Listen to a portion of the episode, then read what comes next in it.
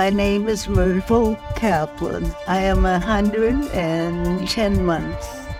I am 107. 100 years and three months.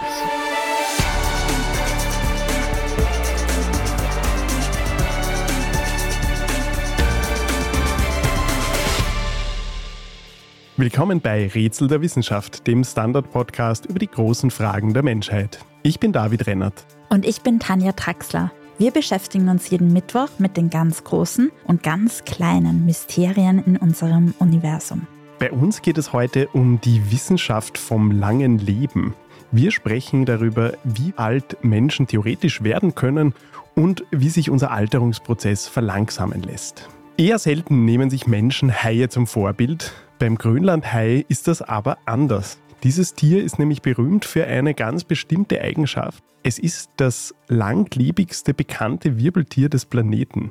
Grönlandhaie, die leben in den arktischen Regionen des Nordatlantiks im sehr, sehr kalten Wasser. Und lange war es eigentlich wissenschaftlich sehr schwierig, überhaupt herauszufinden, wie alt die werden können. Dass sie sehr alt werden, war irgendwie offensichtlich. Aber inzwischen ist es gelungen, durch Proteinmessungen in ihren Augen ungefähr eine Vorstellung dafür zu bekommen. Und die ist ziemlich verblüffend. Da gibt es Grönlandhaie, die an die 500 Jahre alt werden können. Kein Wunder also, dass sich die Medizin für diese Riesen interessiert. Ein solches Alter zu erreichen, hm, da können wir uns schon noch sehr viel abschauen. Das Leben im Eismeer ist für Menschen ja nicht so verlockend und was ein langes Leben angeht, auch nicht wirklich aussichtsreich. Eine Lebensdauer wie der Grönlandhai ist für uns Menschen leider definitiv nicht machbar, aber es scheint noch Luft nach oben zu geben, was das menschliche Höchstalter angeht, das biologisch möglich ist. Es sieht ganz danach aus. 500 Jahre sind sicher nicht, aber wahrscheinlich mehr als bisher dokumentierte alte Menschen gelebt haben. Der älteste Mensch, von dem man das nachweislich sagen kann, der jemals gelebt hat, ist bis heute die Französin Jeanne Calment, die 1997 gestorben ist im Alter von 122 Jahren. Und damit ist sie bisher eine totale Ausnahmeerscheinung, obwohl es immer mehr Menschen gibt, die es jedenfalls in den Kreis der 100-plus-Jährigen schaffen. Jüngere Forschungsergebnisse deuten auch darauf hin, dass die mögliche Obergrenze, wenn es denn sowas gibt, wie alt Menschen maximal werden können, noch nicht erreicht ist. Und damit sind wir auch schon beim heutigen Thema. Seit es Menschen gibt, träumen sie davon, möglichst lange oder vielleicht sogar ewig zu leben. Und in jüngster Vergangenheit stehen besondere Medikamente, die man sich einwerfen kann oder spezielle Verhaltensweisen, die man sich angewöhnen kann, im Zentrum dieses Traums und die sollen uns dabei dann angeblich helfen, ein möglichst langes und möglichst gesundes Leben führen zu können. In diesem Bereich wird zweifellos auch viel Schindluder betrieben, aber auch die Wissenschaft beschäftigt sich in seriöser Weise damit. Und einige der Ergebnisse, wie Forscherinnen und Forscher der Langlebigkeit auf die Spur kommen wollen und auch was wir daraus für uns lernen können, das wollen wir heute besprechen.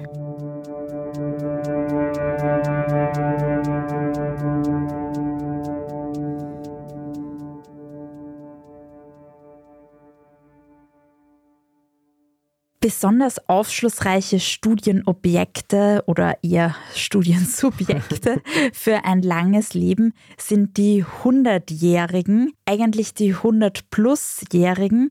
Auf Englisch nennt man sie die Centenarians, also jene Menschen, die 100 Jahre oder sogar älter sind. Und es gibt weltweit etliche Studien, sogenannte Centenarian Studies, die sich ansehen, warum 100-Jährige eigentlich so alt geworden sind und auch, was wir anderen, die noch nicht so alt sind, vielleicht auch nie so alt werden, wer weiß, was wir von ihnen lernen können.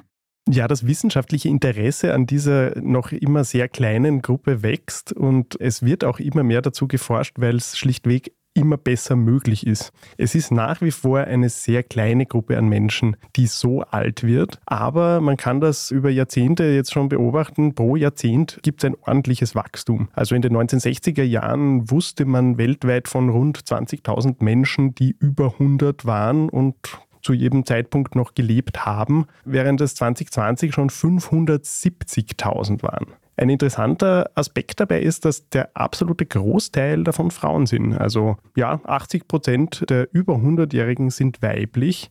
Und eine gute Nachricht gibt es aber auch für die Männer unter den sehr, sehr, sehr alten Menschen, denn die Männer unter den 100-plus-Jährigen sind im Durchschnitt sogar ein bisschen gesünder noch als die Frauen. Also es bleiben länger gesund, wenn sie denn so ein hohes Alter überhaupt erreichen. Ja, genau. Es scheint so zu sein, dass Frauen zwar älter werden im Durchschnitt, aber nicht unbedingt bei besserer Gesundheit sind. Woran das liegen könnte, werden wir später auch noch besprechen, aber es scheint zum Beispiel mit der Muskelmasse zu tun zu haben, die bei Frauen ja von vornherein nicht so stark ausgeprägt ist, was natürlich im Alter dann leicht zu Stürzen und Verletzungen führen kann. Wie wird man 100?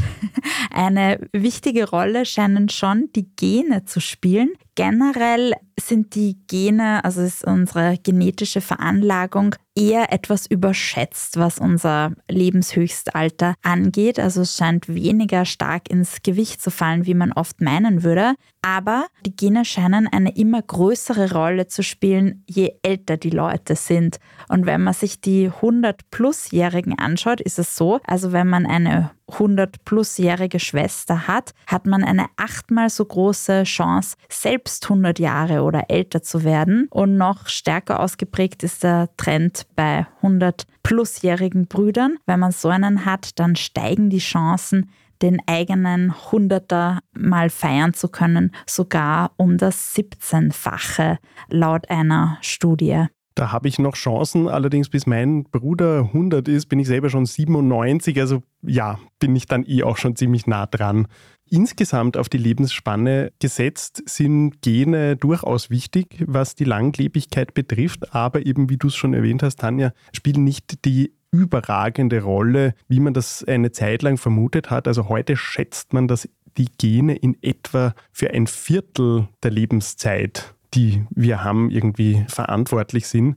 Natürlich sind ganz große Faktoren sind Umwelteinflüsse, die beeinflussen, wie lange wir leben können. Also Luftverschmutzung, Sonneneinstrahlung, die Ernährung, die physische und psychische Gesundheit und Krankheiten in dem Bereich klarerweise haben einen massiven Einfluss darauf, wie viel Lebenszeit ein Mensch hat. Dass wir so einen Schwung sehen seit vielen Jahrzehnten, dass es immer mehr, immer ältere Menschen gibt und dass insgesamt die Lebenserwartung so stark gestiegen ist. Sie hat sich nämlich verdoppelt in den letzten 150 Jahren. Das liegt eben vor allen Dingen an Fortschritten, die diese lebensverkürzenden Einflüsse eigentlich ein bisschen in Schach halten. Das sind medizinische Fortschritte an erster Stelle und höhere Standards bei Hygiene, bei der Ernährung, überhaupt eine größere Ernährungssicherheit. Also all dem verdanken wir, dass wir nicht überhaupt schon in unseren 40ern, 50ern am Lebensende stehen.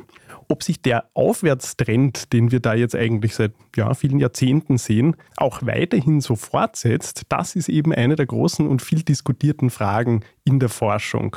Wir sind heute definitiv in einer völlig anderen Situation, was die Lebensspanne betrifft, als der Großteil aller Menschen, die je gelebt haben im Laufe der Geschichte. Und der kanadisch-amerikanische Mediziner Peter Attia beschäftigt sich seit Jahren mit diesem Thema. Kürzlich ist sein Buch, das er gemeinsam mit Bill Gifford über Langlebigkeit geschrieben hat, unter dem Titel Outlive auch auf Deutsch erschienen. Hören wir kurz rein, was Peter Attia dazu sagt. Well, on the lifespan front, the things that are really getting in our way today are very different from the things that got in our way for most of our existence on this planet as a species. I mean, more than 99.5% of our time on this planet as humans, we died as a result of something I call fast death. Fast death was really the thing that took our lives, and that was mostly infection and trauma. Those were the things that basically ended our lives. And we did not live very long, right? We would live till our late 30s typically, because now we all die from slow death. So we're still dying, we're living twice as long, but we spend a much greater period of our lives in decline.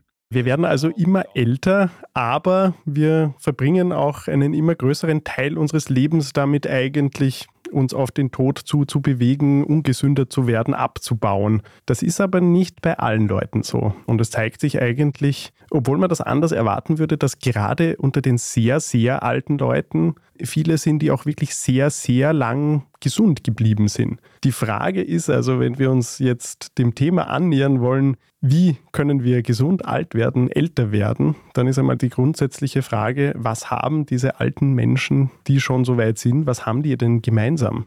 Typischerweise ist es in unserer Gesellschaft so, dass Menschen eine Lebenserwartung von 70, 80 Jahren vielleicht etwas mehr erwarten können, aber viele leider die letzten Jahre oder gar Jahrzehnte bei sehr schlechter Gesundheit verbringen. Also viele Erkrankungen wie Demenz oder Krebserkrankungen, Herz-Kreislauf-Erkrankungen schränken die Lebenssituation wirklich sehr stark ein. Wenn man sich jetzt aber die Studien zu den 100-Plus-Jährigen anschaut, ist wirklich auffällig, dass es eine große Gemeinsamkeit bei ihnen zu geben scheint. Und das ist die, dass sie sich bis in sehr hohes Alter einer sehr guten Gesundheit erfreuen. Und das betrifft sehr viele verschiedene Faktoren, also zum Beispiel Herz-Kreislauf-Erkrankungen, an denen heute ein Großteil der Menschen stirbt, oder auch Krebs, die prägen sich statistisch viel später aus als in der Durchschnittsbevölkerung. Laut der New England Centenarian Study sieht sich eine von fünf Personen bis zum 73. Lebensjahr mit einer Krebsdiagnose konfrontiert in der Durchschnittsbevölkerung. Aber bei Menschen, die 100 Jahre oder älter werden, ist dieser Anteil 1 zu 5 mit einer Krebsdiagnose erst Jahrzehnte später, nämlich mit 100 Jahren erreicht. Da liegen also fast drei Dekaden dazwischen. Und ähnlich verhält es sich bei Herz-Kreislauf-Erkrankungen. Ein Viertel der Durchschnittsbevölkerung leidet mit 74 Jahren an einer Herz-Kreislauf-Erkrankung. Bei den 100-Plus-Jährigen wird dieser Anteil erst mit 92 Jahren erreicht und das gleiche Muster setzt sich fort für Demenz, für Osteoporose, für viele andere Erkrankungen. Also aus irgendeinem Grund scheint es eben eine kleine Gruppe von Menschen zu geben, die die hauptsächlichen Todesursachen, die Krankheiten, die hauptsächlich dafür verantwortlich sind, dass wir sterben, erst Jahrzehnte später oder überhaupt gar nie entwickeln.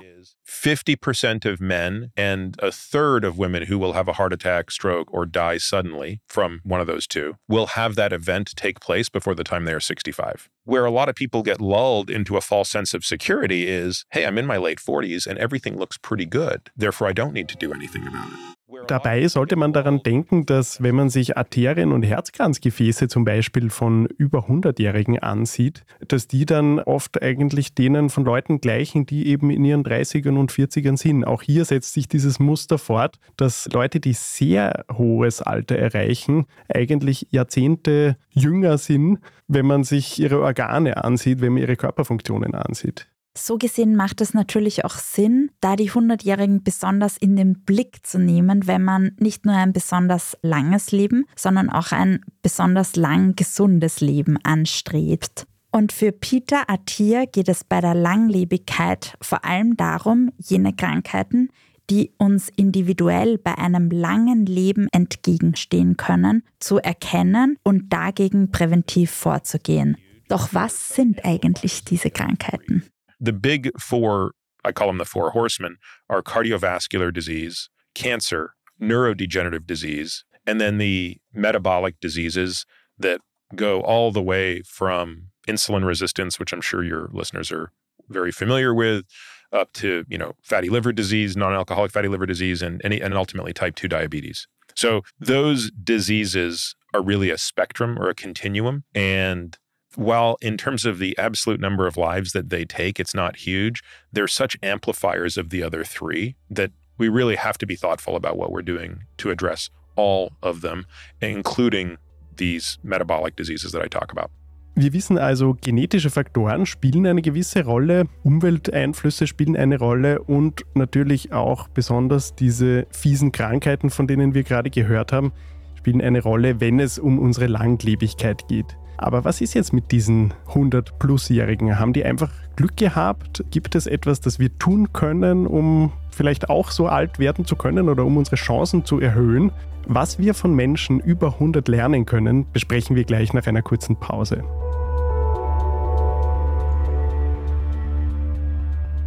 Bis gleich.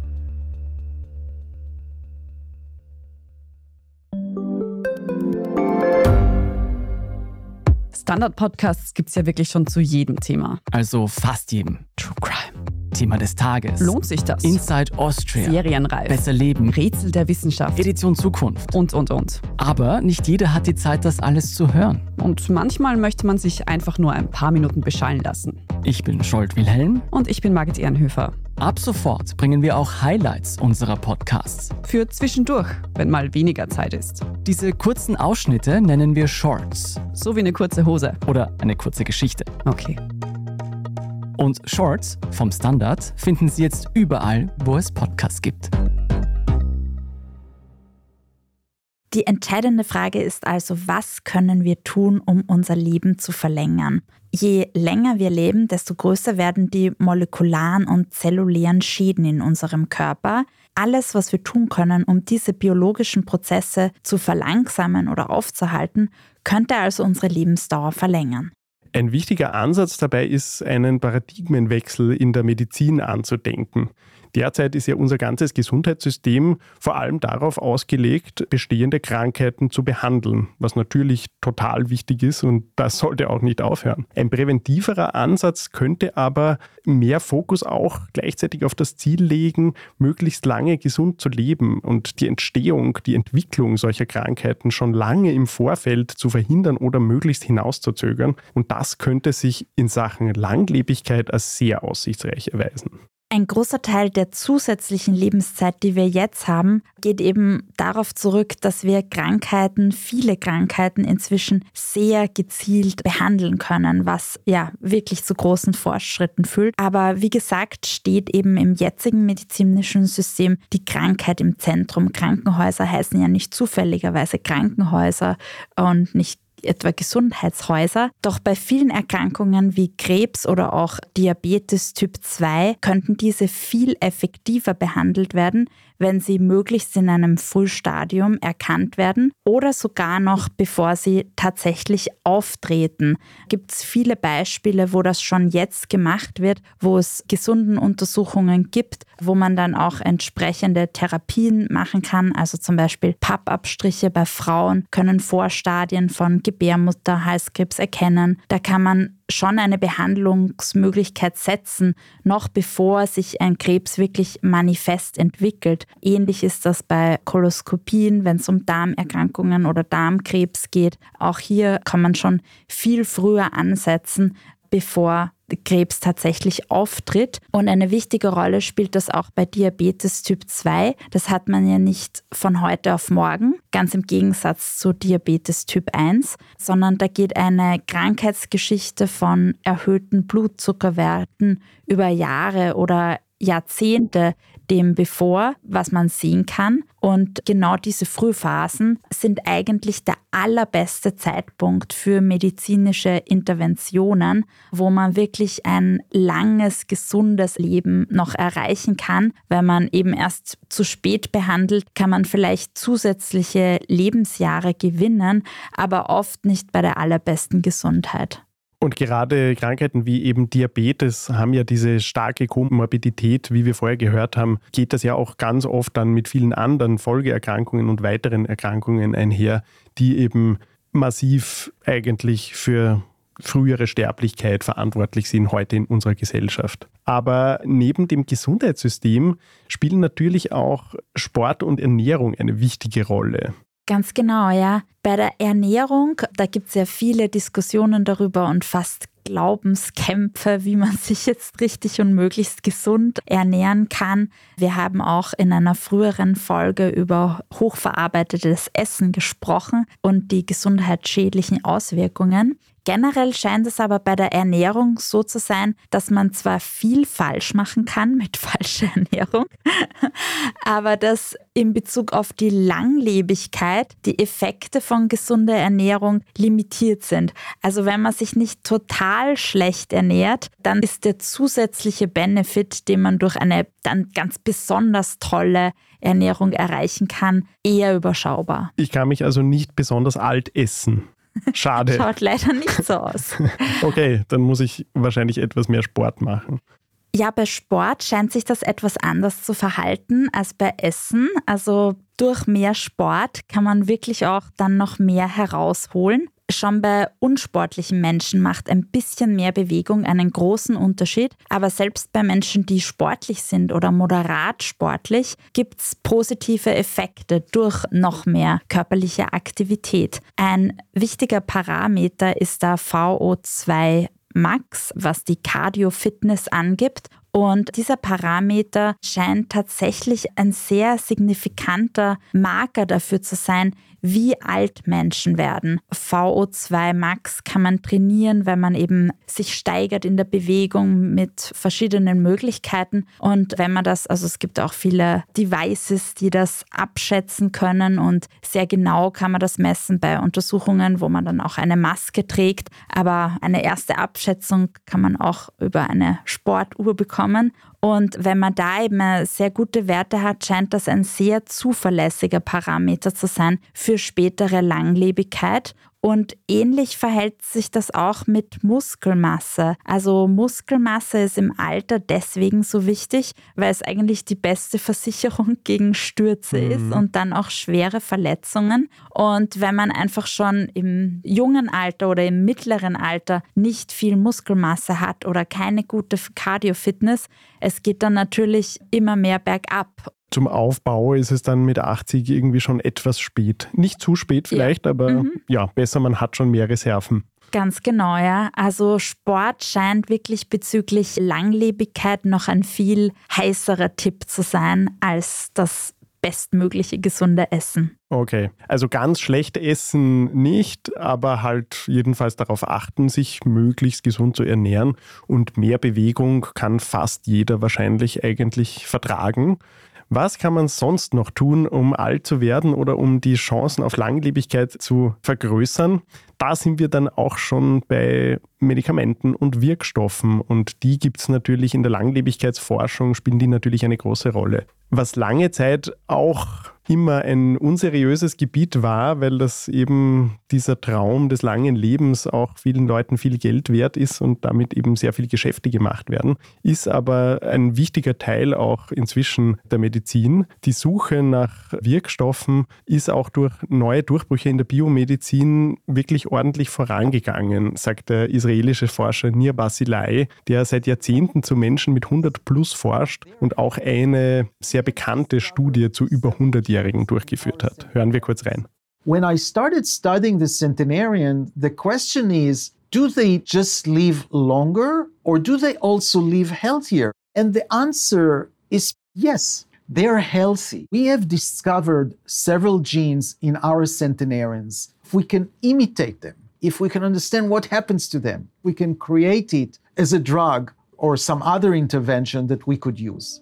Ja, also direkte genetische Eingriffe zum Zweck des langen Lebens, da sind wir noch weit davon entfernt, obwohl auch so etwas eines Tages durchaus denkbar wäre, dank neuer molekularbiologischer Werkzeuge wie zum Beispiel der Genschere CRISPR. Inzwischen sind aber einige Wirkstoffe in der Forschung groß angeschrieben, die auf biologische Stoffwechselwege einwirken und positive Wirkung haben könnten auf das Alter, auf die Langlebigkeit. Dazu zählt zum Beispiel Metformin, das kein neues Medikament ist, sondern schon eigentlich sehr lange für die Behandlung von Typ 2 Diabetes zugelassen ist. Und dazu mehren sich aber jetzt die Hinweise inzwischen, dass es auch für viele andere Funktionen von Vorteil sein könnte, für viele andere Prozesse. Es könnte nämlich vorbeugend gegen Herz-Kreislauf-Erkrankungen wirken. Da ist die Datenlage sogar relativ gut dazu. Und nicht nur das, inzwischen geht man davon aus, dass Metformin auch dabei helfen kann, kann, DNA-Schäden zu verringern und die Zellalterung zu verlangsamen. Und da sind wir ja genau auf zellulärer Ebene in dem Bereich, was Altern denn eigentlich ist. Inzwischen gibt es einige größere Studien dazu. In den USA wurde kürzlich eine Untersuchung zu möglichen Langlebigkeitseffekten von Metformin bei 3000 Studienteilnehmern bewilligt. Und das ist auf jeden Fall etwas, wo die Wissenschaft mit großer Spannung drauf blickt. Ein anderer Wirkstoff, der im Fokus der Langlebigkeitsforschung steht, ist Rapamycin. Und das ist ein gegen Pilze wirkender Wirkstoff, der von Bakterien produziert wird. Bei Rapamycin ist die Forschungslage noch viel dünner als bei Metformin. Es gibt teilweise Studien, aber noch viel weniger. Also es ist noch unklarer. Was wir aber wissen ist, dass auch Rapamycin eine immunmodulierende Wirkung hat. Das heißt, dieser Wirkstoff reagiert in irgendeiner Weise mit unserem Immunsystem und es lassen sich Effekte beobachten, wo es eine immunsupprimierende Wirkung hat oder auch eine Wirkung, die eben das Immunsystem stärkt. Auch hat Rapamycin eine zellwachstumshemmende Wirkung und die wird in der Krebstherapie und bei Organtransplantationen eingesetzt, um überschießende Immunreaktionen zu verhindern. Ja, der Unterschied zwischen Metformin und Rapamycin ist in der Datenlage, wie du schon angedeutet hast. Metformin nehmen Menschen schon sehr lange eben als Diabetesmedikament. Das heißt, wir haben relativ viele klinische Daten von Menschen dazu. Das ist eben bei Rapamycin sehr viel weniger so. Transplantationen sind sehr viel seltener und sozusagen die Begleitforschung dazu ist natürlich geringer als bei Diabetes. Was wir aber haben bei Rapamycin sind sehr viele Tierstudien. Was kommt denn dabei so raus? Ja, genau. Es ist bei Rapamycin, bevor ich auf die Tierstudien zu sprechen komme, auch interessant die Forschungs- und Entdeckungsgeschichte. Ursprünglich wurde man darauf aufmerksam, weil indigene Völker ja Rapamycin-hältige Mineralien zu sich genommen haben. Und so ist die Forschung darauf aufmerksam geworden. Bei Tieren hat sich gezeigt, also speziell im Mausmodell, dass altersbedingte Krankheiten drastisch verzögert werden können. Bei Mäusen verlängert sich die Lebensspanne mehr als deutlich. Um die 20 Prozent konnte das Leben von Labormäusen durch das Molekül verlängert werden. Aber lässt sich das auch auf Menschen übertragen? Wir wissen jetzt, es gibt noch nicht so viele Daten dazu, aber wenn man das mal kurz googelt oder bei YouTube nachschaut, immer mehr Leute nehmen Rapamycin, aber jetzt schon off-label. Ja, ganz genau. Ja, das ist gar nicht so einfach zu sagen, also wie sich das von der Maus auf den Mensch umlegen lässt. Auch der Mediziner Peter Attier zum Beispiel nimmt Rapamycin. Er schreibt darüber auch in seinem Buch. Vieles spricht dafür, dass Rapamycin eine lebensverlängernde Wirkung haben könnte. Aber Studien hier Menschen durchzuführen, ist extrem aufwendig und auch ethisch ein bisschen problematisch. Also es gibt ja keine klaren Biomarker für das Alter. Man müsste Leute über einen sehr langen Zeitraum untersuchen, wo sie einen Wirkstoff nehmen, von dem man weiß, dass er irgendwas mit dem Immunsystem macht, das irgendwie moduliert. Und da der Wirkstoff schon lange erhältlich ist und nicht viel Geld verspricht, sind Unternehmen auch nur bedingt interessiert, hier teure Studien zu finanzieren. Ja, interessanterweise sind das in dem Bereich der Langlebigkeitsforschung immer wieder sehr, sehr reiche Leute, Milliardäre, die da die Forschung vorantreiben, eben aus dem Eigennutz heraus, weil sie halt sozusagen Geld dafür ausgeben, zu schauen, wie sie ihr eigenes Leben möglichst verlängern können. Eine Einschränkung, die es bei Rapamycin ja gibt, du hast das angesprochen, es wirkt eben auf das Immunsystem und hat da allerlei Nebenwirkungen. Eine immunsupprimierende Wirkung auf Dauer will man nicht haben. Ja? Es gibt ja Leute mit Immunerkrankungen, die die Medikamente nehmen müssen. Nur tritt dann eigentlich der Fall ein, den wir ja genau nicht wollen, wenn wir lange leben wollen, nämlich die Infektionsgefahr steigt massiv. Wir können irgendwie alle möglichen Sachen nicht mehr abwehren. Deshalb ist eben die Frage, wie das mit dem Rapamycin beim Menschen funktionieren kann, hängt ganz stark an der Frage auch, welche Dosis braucht man über welche Zeit. Und da gibt es aus dem Vorjahr immerhin eine etwas hoffnungsfrohe Entdeckung von einem Forschungsteam, die allerdings wiederum bei Mäusen gemacht wurde. Und da hat sich nämlich gezeigt, dass auch eine recht kurze Rapamycin-Gabe eine lebensverlängernde Wirkung haben kann, die sich gar nicht wirklich unterscheidet davon, ob man es den Tieren jetzt ihr ganzes Leben lang gibt gibt. Die Voraussetzung ist aber, wann im Leben des Tieres die Gabe erfolgt. Also die Mäuse, die das im jungen Erwachsenenalter Rapamycin bekommen haben, über ein paar Monate, haben eigentlich sehr positive Effekte gezeigt. Ähnlich positiv wie Mäuse, die das ihr ganzes Leben lang immer ins Futter gemischt gekriegt haben. Also es könnte sein, ja, dass es einen Zeitpunkt im Leben gibt, wo das besonders seine Wirkung entfalten könnte und möglicherweise steckt da eine Option drinnen, wie wir dauerhafte Nebenwirkungen verhindern könnten. Ja, weitere Forschung dazu ist auf jeden Fall nötig und auch durchaus interessant. Das wird sehr aufregend werden, was die Wissenschaft dazu in den nächsten Jahren und Jahrzehnten herausfinden wird. Noch ist es nicht so, dass es dieses eine Wundermittel gibt, die eine Wundermedizin, die wir uns einwerfen und dann wären wir fix 150. Aber es ist trotzdem spannend zu beobachten, dass inzwischen mehrere Wirkstoffe bekannt sind, die sich tatsächlich als Gamechanger bei der Langlebigkeit entpuppen könnten und viele der Hauptkrankheiten um Jahre oder Jahrzehnte verzögern könnten. Es gibt aber da noch ein ganz anderes, sehr wichtiges Thema, über das wir noch nicht gesprochen haben bei der Langlebigkeit. Und das ist die psychische Verfasstheit, die Lebenseinstellung, auch das Mindset. Und dazu gab es kürzlich auch eine spannende neue Studie.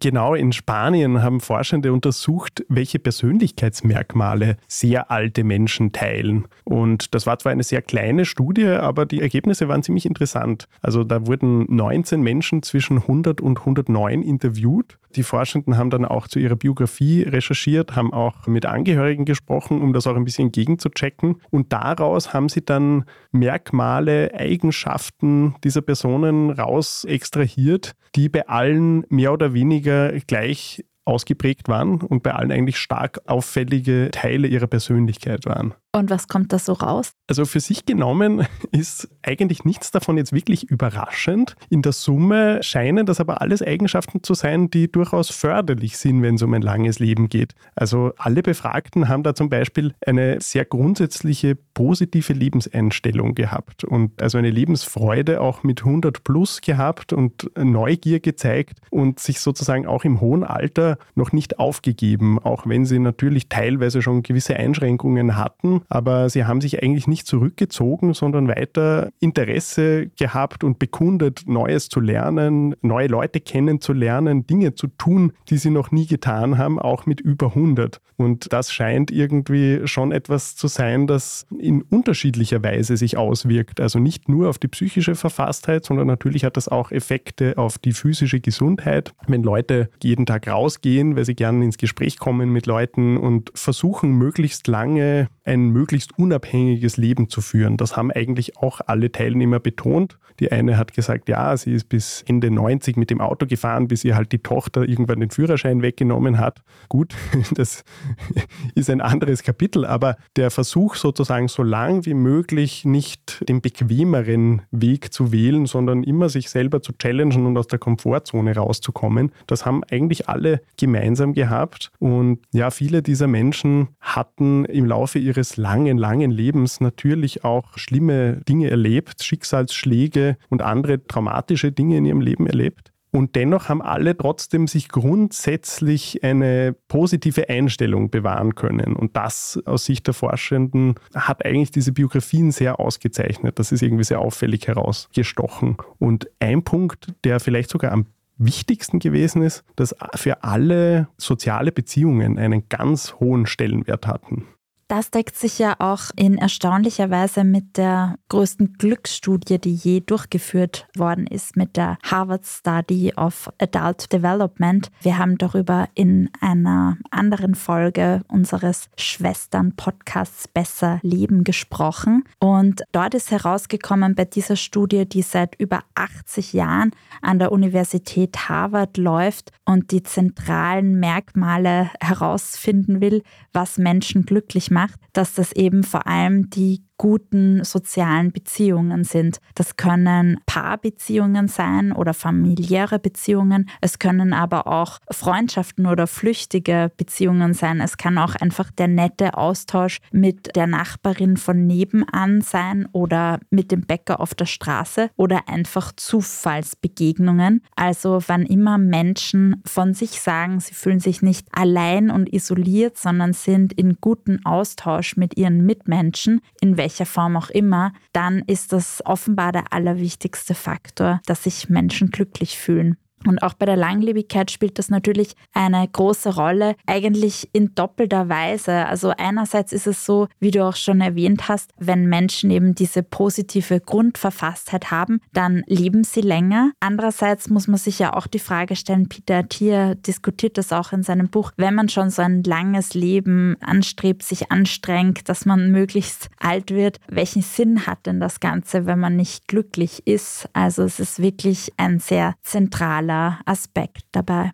Und vielleicht eben auch zwei Seiten einer Medaille, das glückliche Leben und das lange Leben. Wir können also einiges lernen von den über 100-Jährigen.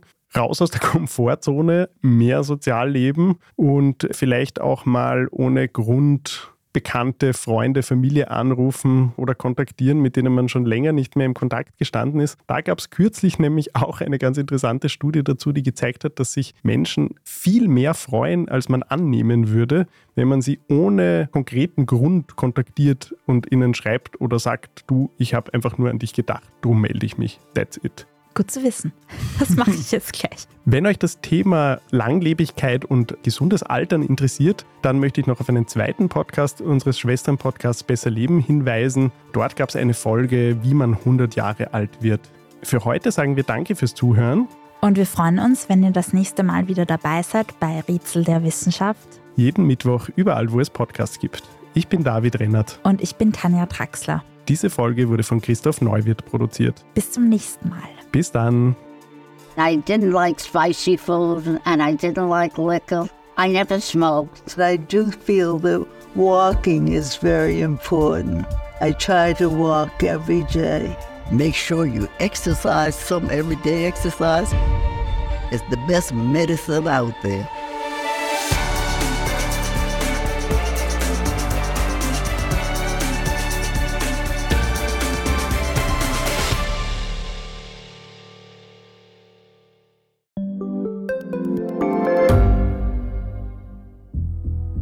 Was ich nicht nachvollziehen kann, ist, warum an jedem Unrecht immer ich schuld sein soll. Ein Korruptionsskandal jagt den anderen. Österreich hat in den letzten 30 Jahren viel über Klimaschutz gesprochen, aber zu wenig getan. Die Politik verschläft die Klimakrise. Die Behörden haben alles richtig gemacht. Fehler vergisst man, statt daraus zu lernen. So sind wir nicht. So ist Österreich einfach nicht.